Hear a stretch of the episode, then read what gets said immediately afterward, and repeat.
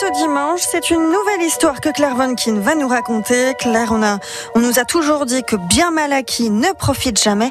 Et voilà qu'aujourd'hui, vous allez nous prouver le contraire. Eh oui, en effet.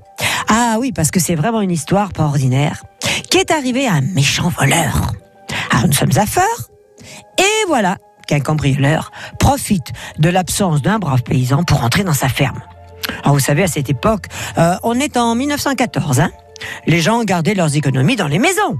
Et c'était bien sûr le cas du brave homme. Il avait pas mal de sous cachés. 1500 francs de l'époque. Ça faisait quand même oh, un sacré beau magot. Notre voleur, que nous nommerons, allez, Louis, par exemple, entre et trouve le pactole. Et bien sûr, eh ben, il s'enfuit ventre à terre. Il court aussi vite qu'il peut. Et il a gagné le gros lot, le garçon.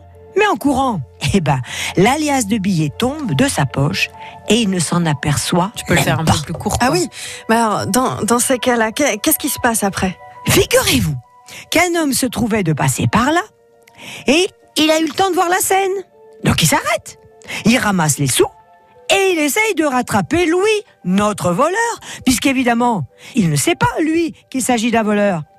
Donc, il va porter l'argent au garde champêtre qui lui demande le signalement du cambrioleur. Alors, le garde, il enfourche sa bicyclette et il retrouve notre Louis qui ne s'est toujours pas rendu compte qu'il avait perdu de l'argent. Le garde champêtre lui redonne la totalité des sous et en bon seigneur,